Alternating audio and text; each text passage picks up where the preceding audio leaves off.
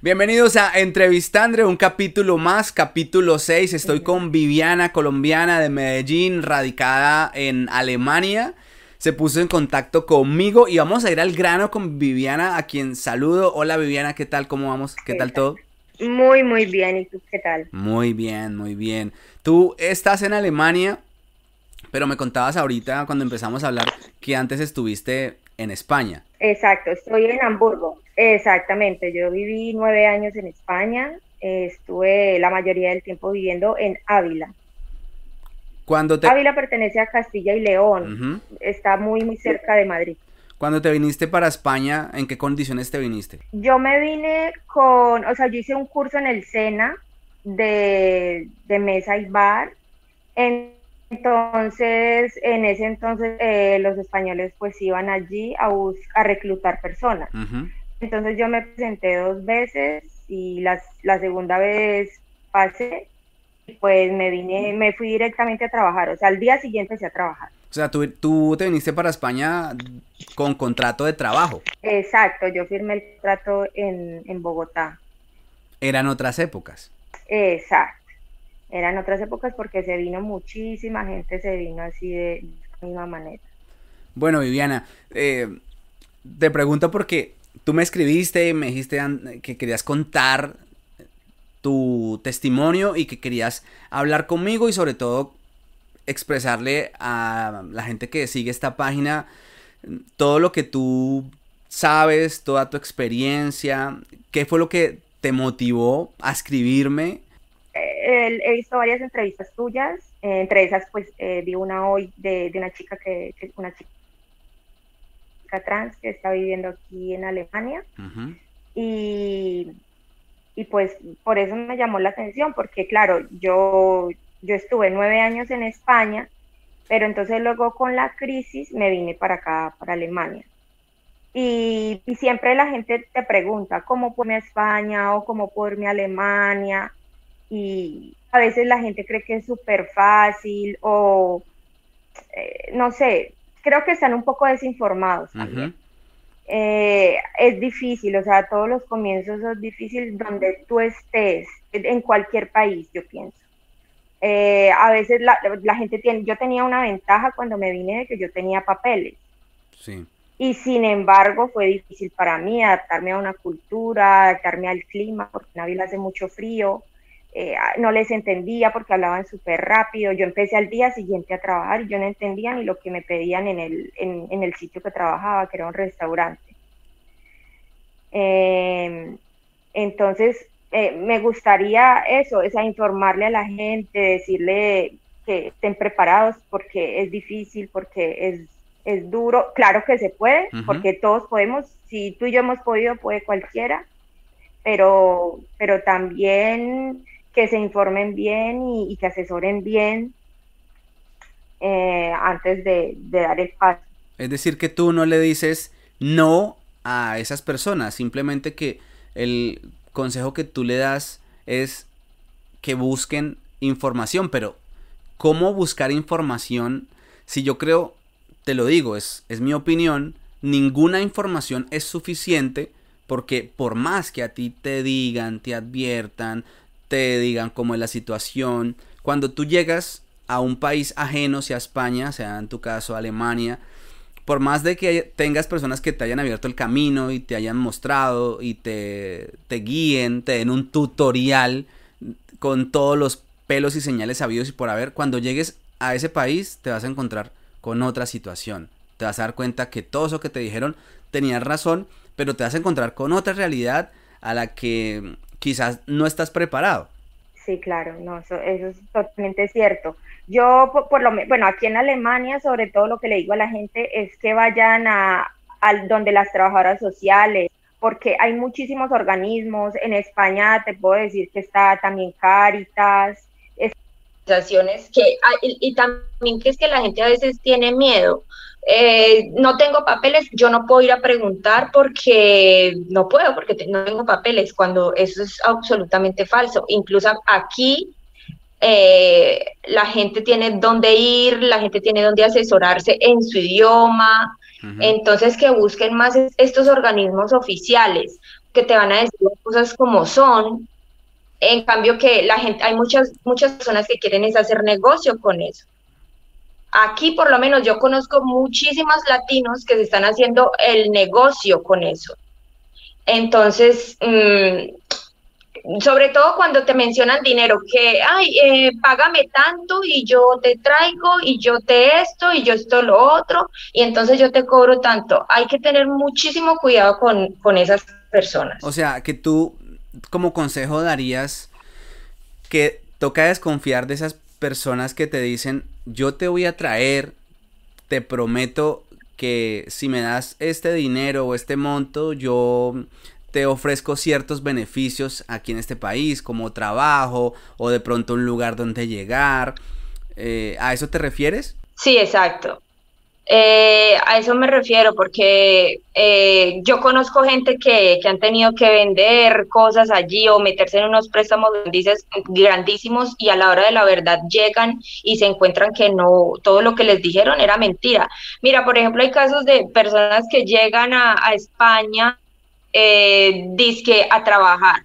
Trabajan el primer mes y al mes les dicen, no, es que no le pago porque es que, a ver, ¿y, cómo le reclamas a una persona, por ejemplo, cuando no tienes papeles? ¿Cómo tú trabajas para una persona sin firmar un contrato? Luego, tú, ¿cómo es tu palabra contra la del jefe para que te paguen, por ejemplo? Sí, y es, me imagino que has conocido Entonces hay que tener también cuidado con eso. Hay personas que sí lo logran eh, sí, yo he conocido ese tipo de casos. Y luego, ¿tú cómo vas a, denunciar? O sea, ¿tú cómo vas a ir a la policía? Mire, que llevo trabajando un mes en un restaurante con este señor y es que no me ha pagado. ¿Qué te va a decir la policía? Pero es que usted tiene papeles.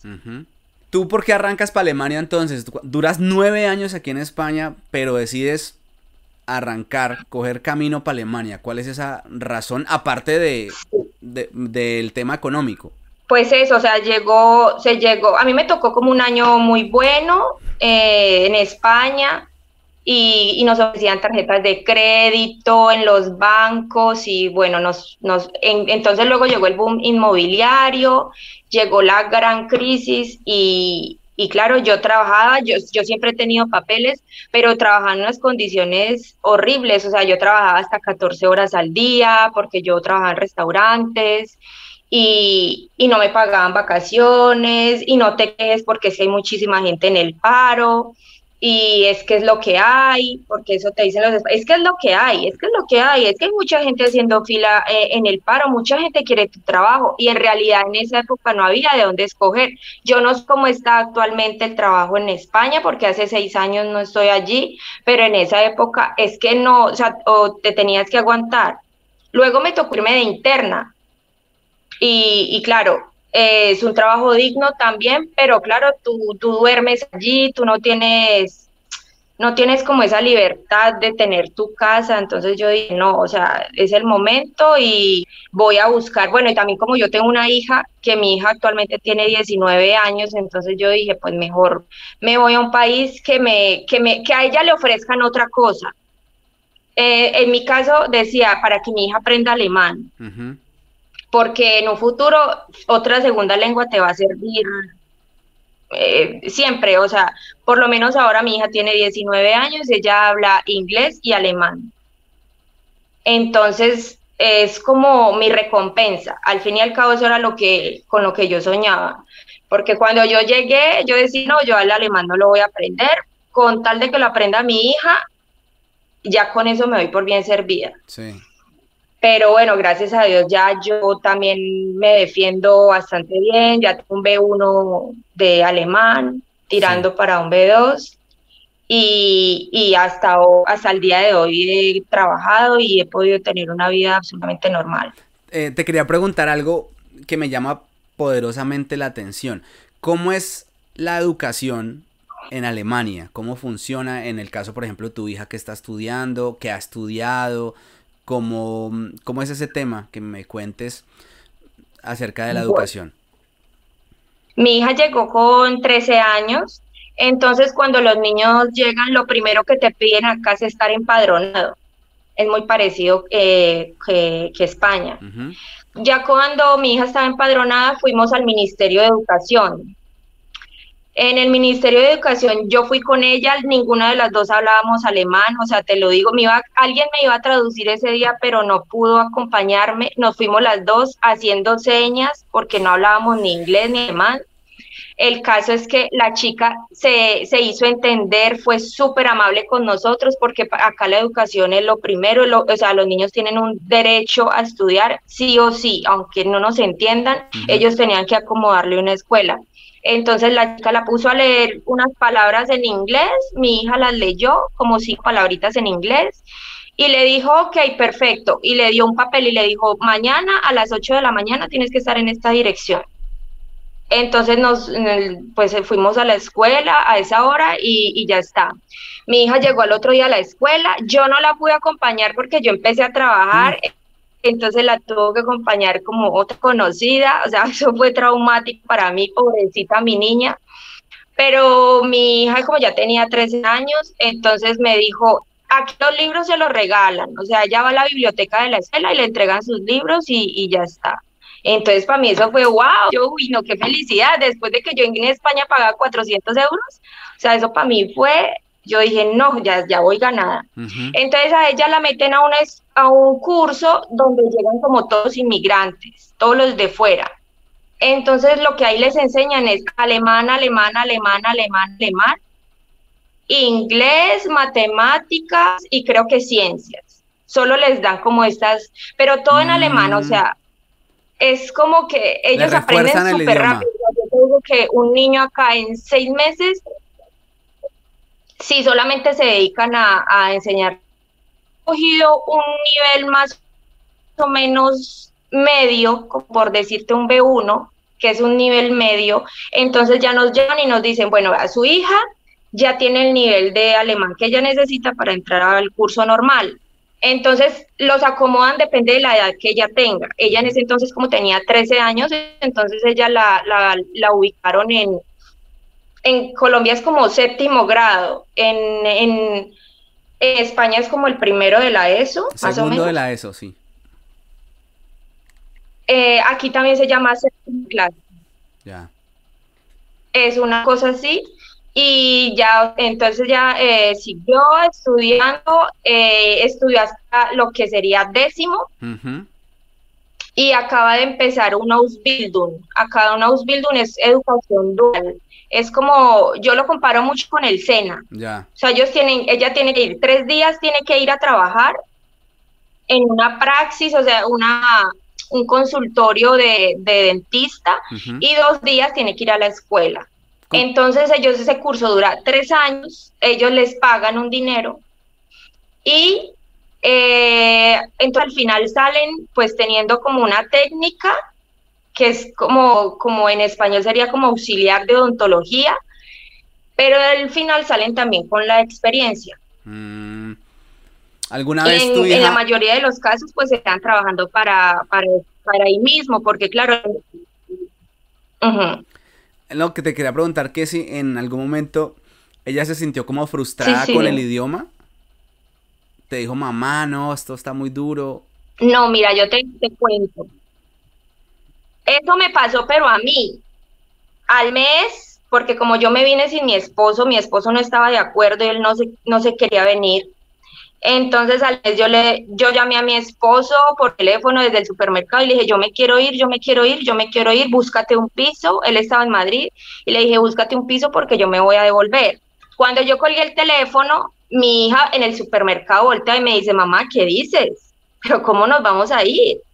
Me dice, pero si ya con lo que hemos conseguido, yo la miraba, yo, ¿pero qué hemos conseguido? Si solo hemos llegado aquí hace un mes y me decía, mami, la gente se quiere antes venir, yo ya estoy adaptada, yo ya tengo mis amigos, ahora me vas a quitar lo que yo he conseguido. Mm. Entonces ahí entendí, digo, mi hija tiene toda la razón, o sea, no voy a echarme para atrás, después de que ella esté feliz, ya yo puedo aguantar lo que sea, ¿no? Y entonces ahí le echaste ganas a aprender el idioma.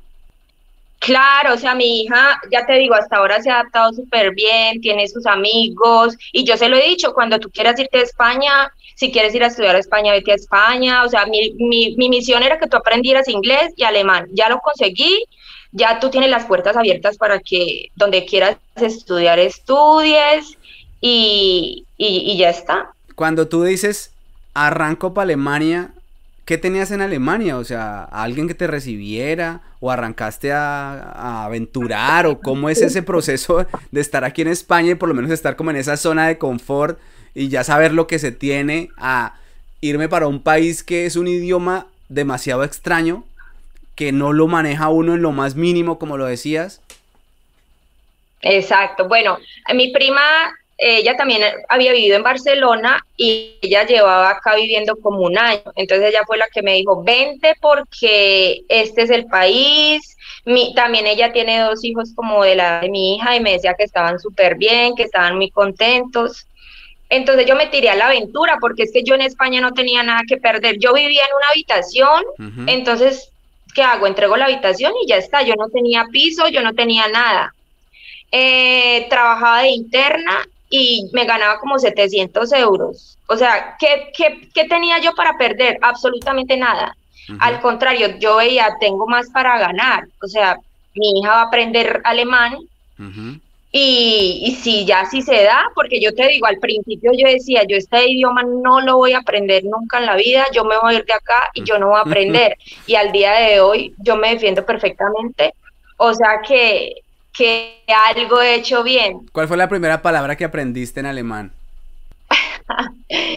Me acuerdo que, que mi, acá la gente pide mucho disculpas, acá la gente es como muy, muy educada, ¿no? Entonces, eh, mi prima me decía, cuando llegué, la primera palabra que me dice, ella lo decía fatal, o sea, en chuligun, en chuligun, ella decía, tienes que aprenderte esa palabra, en chuligun, en chuligun, en chuligun, y yo decía, pero ¿qué es eso? Me decía, eso es perdón, disculpe, disculpe. Entonces, eh, me acuerdo que esa fue la, pero la de yo la pronuncio, y toda, o sea, la pronuncio, acá los latinos todos decimos en chuligun, en chuligun, en chuligun, en realidad es en chuldingun. Y luego como siempre, nosotros aprendiendo las groserías, acá dicen mucho chaise, chaise, chaise, chaise, chaise. Chaise es mierda. Esa es la expresión como de que cuando en España dicen joder, joder. pues aquí dicen chaise. ¿Chaise? Cuando tú arrancas para Alemania, ¿tú tenías nacionalidad española ya o residencia? ¿Cómo era tu situación acá? Mejor dicho, a mí me dieron la nacionalidad y al mes yo me vine para acá. A mí se me tardó horrible la nacionalidad, se me tardó horrores, porque mi esposo, mi esposo tuvo que pagar una condena en España de seis años y mi esposo se quedó sin papeles. Entonces, como, como él y yo nos casamos mientras él estaba en prisión, entonces lo que ellos hicieron fue como retrasarme el proceso para que yo no le pudiera dar papeles a él. Ya. Entonces nos tocó meter un abogado para que, para que a mí me dieran la nacionalidad y, pero es que ya te digo, mi esposo incluso lo llevaron hasta barajas, a mi esposo lo iban a expulsar. O sea, nosotros de, mi esposo es de suerte que está aquí. ¿Él ya está en Alemania? Sí, él se vino justo a los dos meses. O sea, yo le di los papeles antes de venirme, él se quedó con su tarjeta eh, comunitaria después de una lucha, como te digo, impresionante, porque hasta Barajas lo llevaron.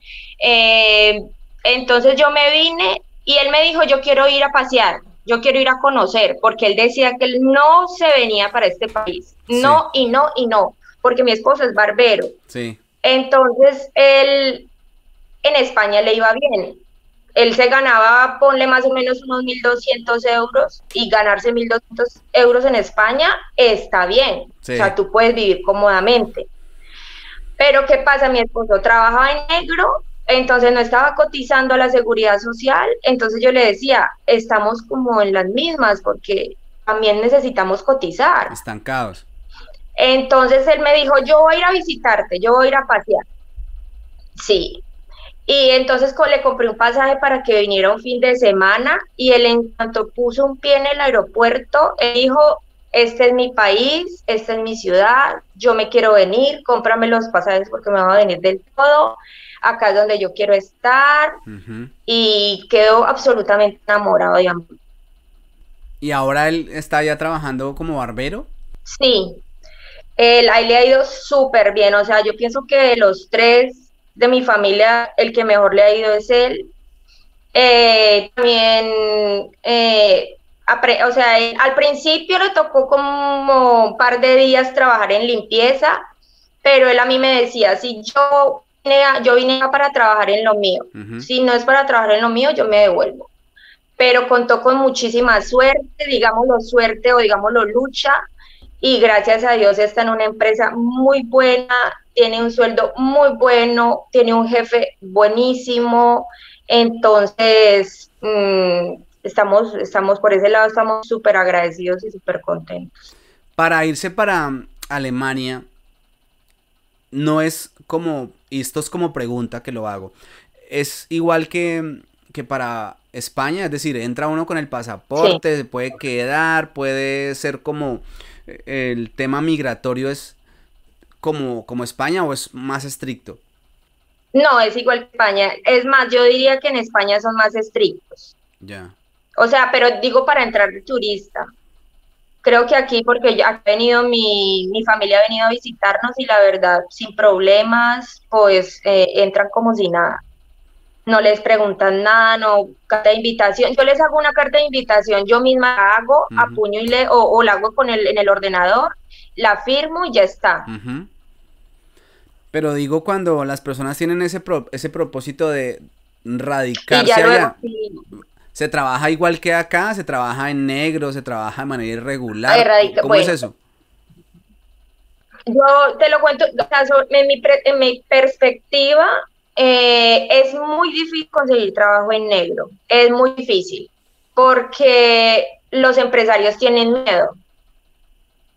Eh, porque si aquí se dan cuenta que tú estás trabajando sin papeles, la empresa lo primero que hacen es que la cierran y según me han dicho, no lo he visto con mis ojos, pero según me han dicho, el empresario se va a la cárcel. Mm. Ya él verá si paga luego una multa, cómo sale, pero aquí son muy estrictos con eso. O sea, trabajar en negro tendría que ser, por ejemplo, limpiando casas particulares, eh, o es que no sé, hay gente que lo ha logrado, hay gente que lo ha logrado y, teniendo muchos contactos, no te digo que no, de pronto en los restaurantes, pero no es tan fácil como en España. Ya. Yo pienso que en España esto, lo de trabajar en negro se, eh, da muchísimo más Hace poco, eh, me lo decías tú, eh, entrevisté a, a Hillary, una chica trans, que me contaba que lo más costoso de Alemania es el, el, arriendo, ¿no? ¿Cómo van ustedes con eso? Igual ahí en el, en el caso de ustedes pues trabajan los dos. Pero mira que a mí no me parece, yo particularmente en mi piso pago 630 euros, no me parece caro, o sea, yo lo comparo mucho con Madrid o Barcelona. Sí, no, está barato porque ella me dijo que pagaba 1300. Exacto, y eso que se lo habían bajado porque eran 1500. pues yo pago, ya te digo, 630 euros y yo vivo a 10 minutos del centro, de la estación central, y vivo como a otros 15 minutos más o menos del aeropuerto. ¿Y qué tan grande es el apartamento? Es más, son más o menos unos casi 70 metros cuadrados. ¿Tres habitaciones? Eh, la habitación de, de mi hija pues es un poquito más pequeña, tiene dos habitaciones, el salón, la cocina y el baño y tiene un balcón pequeñito. ¿Lo mejor que te ha pasado en la vida es irte para Alemania? Pues ahora mismo yo te diría que sí. Te diría que sí, porque, a ver, yo quiero muchísimo España. A mí me encanta España, la cultura, el sol, todo lo que tú quieras. Pero acá nos ha ido muchísimo. O sea, como, como dice mi esposo, él ha hecho más en estos seis años que llevamos acá que en los nueve que estábamos en España. Yo en España no conseguía absolutamente nada. Mm, no tenía sino deudas, mm. no llegaba a fin de mes, trabajaba como una esclava. O sea, yo trabajaba de sol a sol. A mí no me quedaba tiempo para nada. Entonces yo he ganado en Alemania tiempo, eh, he viajado muchísimo, yo viajo, trato de viajar tres, cuatro veces al año. Eh, eh, calidad de vida, tiempo, los fines de semana yo no trabajo, mi esposo tampoco, eh, mi esposo se compró una casa, hicimos una finca, eh, entonces sin tener préstamos, nosotros no tenemos préstamos en el banco, no, nada de esto, entonces yo pienso que, que o sea, tenemos que estar agradecidos porque nos ha ido súper bien. ¿Cuánto se puede ganar una persona allá?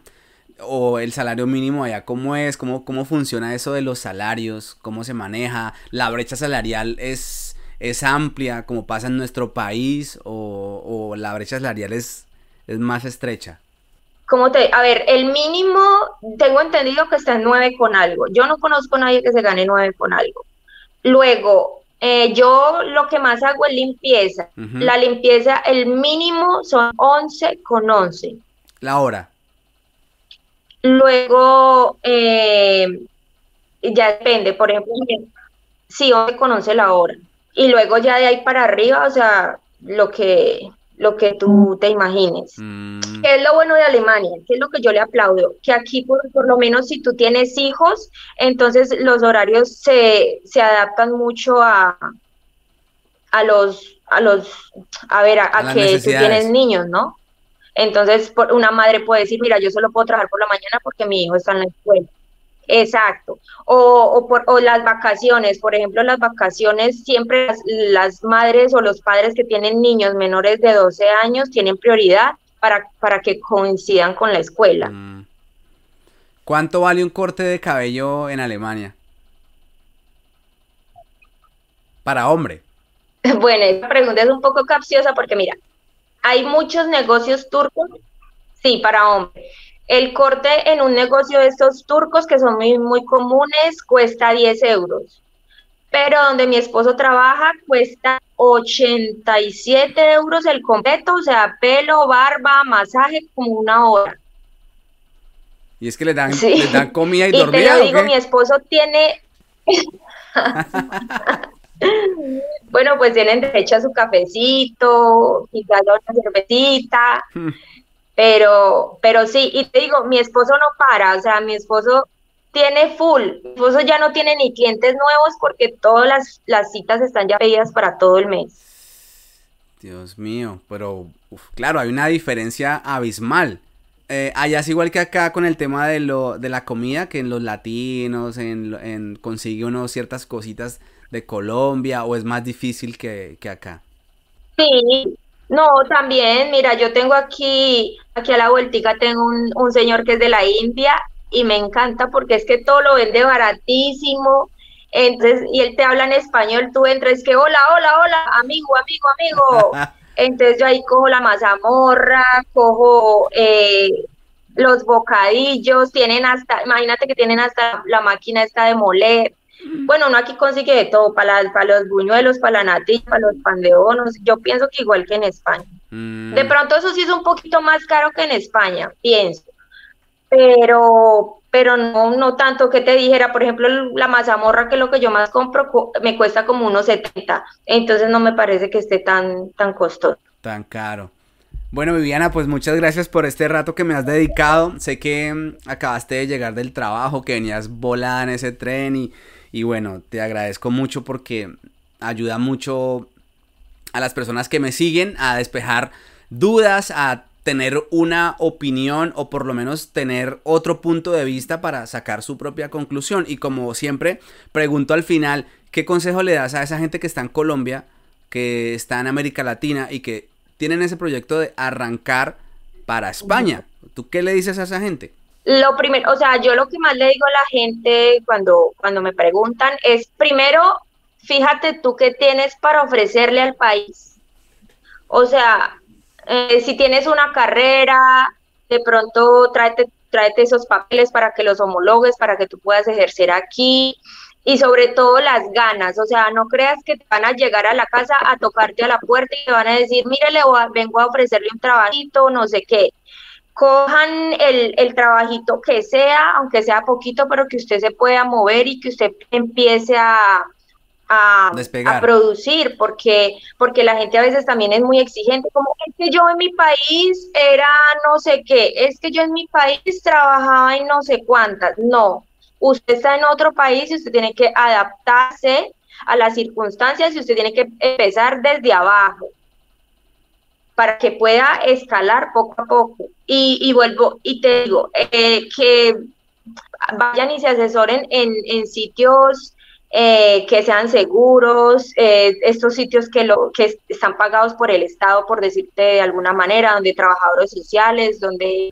hay muchísimas entidades en toda España, sin miedo, vayan, se asesoran, preguntan y pues si tienen las ganas de salir, que arranquen y eso sí, no, no van a vender allá todo lo que tienen en Colombia, que va a vender mi casa, que va a vender mi carro, porque uno nunca sabe cómo le va a ir, uno nunca sabe si algún se tiene que devolver, entonces, eh, y pues y, detenerlos uno no los puede detener porque todos tienen que vivirlo y todos tienen que experimentarlo, pero simplemente con, con fundamento y, con ganas.